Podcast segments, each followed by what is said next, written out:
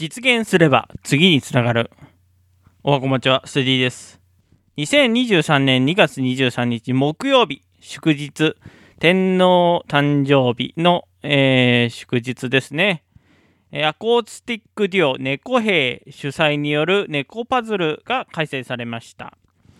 えー、猫兵は、えー、ポッドキャスト番組ロジ猫助、路地裏の猫助をやっているパーソナリティ猫助さんが所属するバンドデュオ、えー、2人組のアコースティックデュオです。場所はお茶の水カカド、カカドゥで、えー、会場11時から開演11時半からあ、まあ、昼間の公演ですね。もう時間がなんかそれそこしか取れなかったみたいなんですけど、えー、行われてまして、えー、私ステディは現地参戦しました。はい。あなたの風はどこから引いたの？のマシンガン成美さんと JR お茶の水駅で待ち合わせて現地参戦しました。はい。あのー、そうですね。お茶の水なんですけども、楽器屋が多いんですよね。で、これ、なんでかなっていうふうに、あのー、ちょっと思ってたんですけども、まあ、ググったらそれは一発で出てきて、石橋楽器や谷口楽器など、今でも残る老舗店が創業を始めたのがお茶の水だったことからっていうふうに書かれてて、まあ、お茶の水はその学生が多い町でもあるんですよね。えー、な順天堂大学だっけな。えー、とか、まあ、お茶の水女子とかって大学あるんですよね。あのお茶の水にあるのかちょっと調べてないですけどでそういう点で若者も多いってことで、えー、楽器人気を押し上げる要因となったのがお茶の水が楽器屋が多いっていうので馴染んだと、えー、いうわけなんですよね。はい。だまあギターとかも多かったですし、はい、そ何ジャズ系の楽器とかも多かったのかな？弦楽器系か。うん。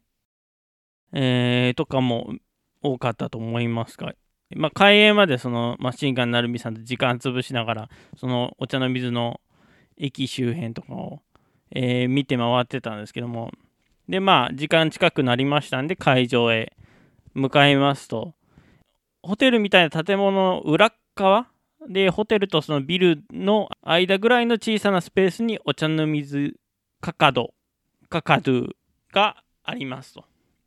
チケット代を払ってまあ会場入ると、もう激狭な密なスペースだったんで、お、大丈夫かっていう感じで、えー、ちょっとあの不安になりながらも、椅子に座りました。はい。えー、まあ、あの、その猫助さんとかから、チケットはもう全部埋まってるんで、あの前の方から詰めてくださいっていう。席、指定席っていうわけじゃなくて、自由席なんで、あの前の方から詰めてねっていう えことで、まあ、混雑する前に入ってしまったんで、あの前の方で見る運びになりました。はい。あの、つばかぶり席ですね。砂かぶり席ならぬつばかぶり席ですね。はい。もうあのこのご時世につばがかかる席っていうことで、なんかもうちょっとあの席間開かなかったのかなと思ったんですけど、まあそこ会場があんまり大きくはないはい。あの、ライブハウス CB よりも全然狭い会場なんで、まあ、あの、そうっすね、ババーみたいな感じ？うん、バー、バーよりも狭いか。そんなに大きくないですもんね。はい。そうですね。だからその密な体制なんで、アーティストとアーティストの転換の幕間、幕合いにあの換気しないとことで、えー、換気を、えー、行ってました。はい。まあ、こんな密な場所だったらコロナの当初は本当絶対に文句言われてただろうなっていうような 場所なんですけども。はい。えー、で、え、ー、と、猫兵ライブ、猫パズルが開演しました。えー、猫パズルは、え、ー、と、猫兵と、えー、その他3バンド、3えー、ミュージシャンが、えー、出演して、えー、音楽を演奏してましたと。えまず登場したのは骨盤ヘンリーさん。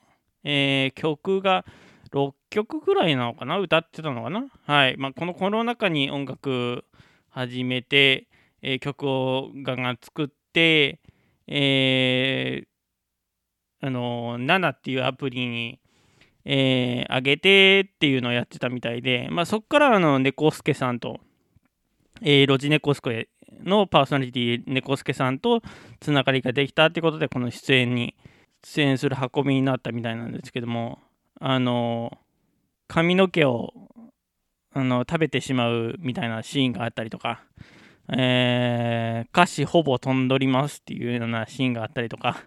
で骨盤ヘンリーさんが鹿児島の種子島出身らしくてですね。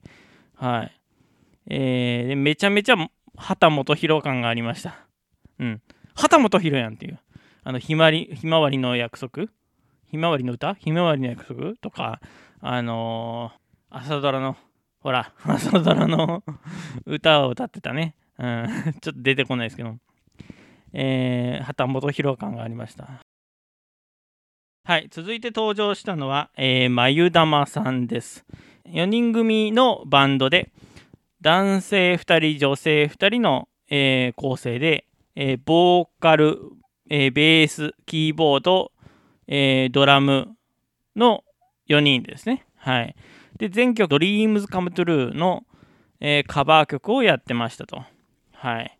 えー、嬉しい、楽しい、大好き、マスカラまつげと、え、あなたにサラダっていう曲と、ウィンターソングと、え、あと2曲はちょっとあの曲名が出てこないです。あのちゃんと曲名を紹介してもらえてなかったっていうか、うん、あのもらってたんですけども、曲名が出てこなかったっていうだけですね。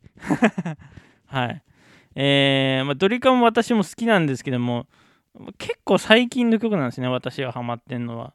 あの何度でもとか、えー、優しいキスをしてとか、えー、なんですけども、優しいキスをして、なんか、砂の器の主題歌だってガチガチに聴いてましたもんね。はい。えー、なんで、優しい基礎してぐらいだったら、あの、メロディー遅いし、歌ってくれるんじゃないかなと、ちょっと期待してたんですけども、はい。な、なかったですね はい。まあ、ラブラブラブとか、未来予想図とかも入ってなかったですもんね。うん。大阪ラバーも入ってないか。はい。まあ、えっ、ー、と、ドリカムのカバーをやってましたと。はい。これはまあ、みんな知ってる曲なんで、結構同じとっつきやすかったのかなっていう感じですと。はい。えー、続いて、えー、登場したのが館林優也さん。Spotify にも楽曲登録しているプロのシンガーなんですけども、えーまあ、YouTube のチャンネルもありますし、えーまあ、もちろんその Spotify にも館林優也っていうあのアーティストのなんかアイコンみたいなアーティストのあれがあってそこを押すと館林さんの曲がガーって出てきたりするんで、はい。ぜひ、えー、聞いてみてください。あの、まあ、どれもなんかいい曲で、今の、この、今の J-POP シーンにはまりそうな、刺さりそうな、いや、下手したら有より、有利よりもいいんじゃないかっていうね、あの、ドライフラワーとかの、館林さんの曲の方が好きだなっていうふうに思いましたね。はい。えー、まあ、ずるくないですか、ミスアップルパイ、えー、虹の向こうへ夏空のアーチを披露してましたと。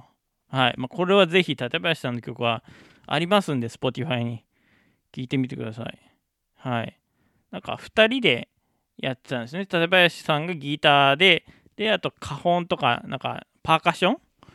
えー、浩平さんだっけで、浩平の浩平さんじゃないけど、同じ読み方をする浩平さんがね、えー、館林さんと組んでて、えー、2人でやってましたと。はい。あのー、まあ、館林さんの顔的にあの宮野守みみたいなね、あのー、まあ、言ってしまえばあれなんですけども、顔がうるさいみたいな感じの、なんですけども、歌声は素晴らしいって。なんか今後も、そのドラマの主題歌とかで使われているシーンとか、あ、だから実際になんかタイアップとかなんかあるのかな？うん。そんな話をなんか MC 中にしてたと思うんで、はい。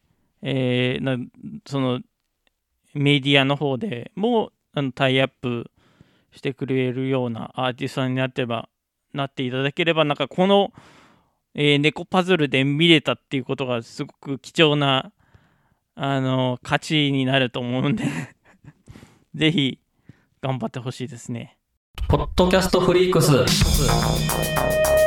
2023年3月4日大阪難波でポッドキャストをテーマにしたイベントポッドキャストフリークスを開催。総勢27組のポッドキャスターに会えるリアルイベント。入場チケット絶賛発売中。詳しくはポッドキャストフリークス。オフィシャルホームページポッドキャストフリークス .com をチェック。ポッドキャストラバーの皆様のお越しを心からお待ちしております。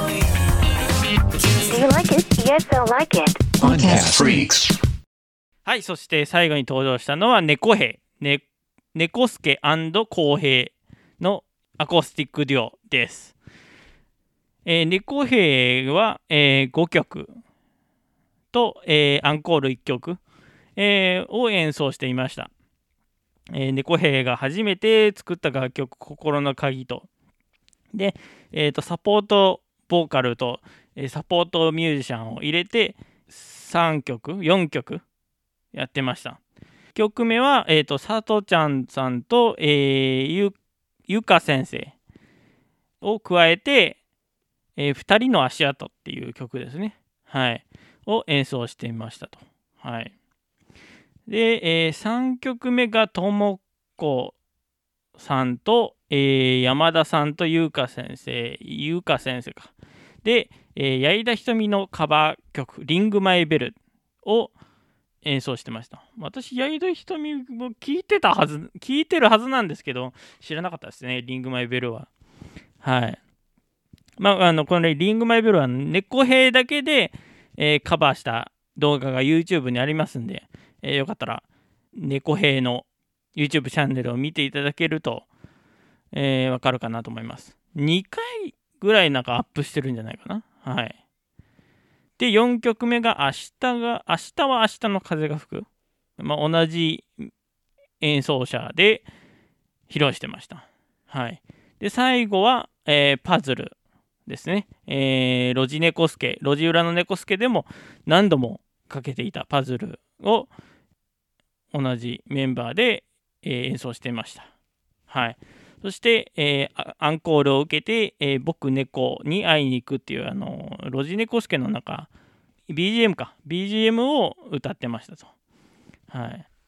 あの、まあ、ロジネコスケは、申し訳ないですけど、私1.5倍速で聴いてるんで、原曲を聴くと、え、こんなにゆっくりだったのっていうふうに思ってて、あの、わけわからなくなりましたね。はい。パズルも、その、アンコールで演奏した曲も。だそうなんですよね。あの、ポッドキャスト音楽流してもいいけど、1.5倍速にするとわけわからなくなるので、結構早いんですよね。うん。元のテンポと変わっちゃうんで、それが難点かなっていうところですけども。はい。まあ、そのためにあの、ミュージックプラストークみたいな、あの、Spotify とアンカーがやってるんですけども、まあ、あれは、あの、Apple さん、アップルリスナーにはあの全く届かないっていう悲しいお知らせなんで、どうしようっていう感じなんですけども。はい。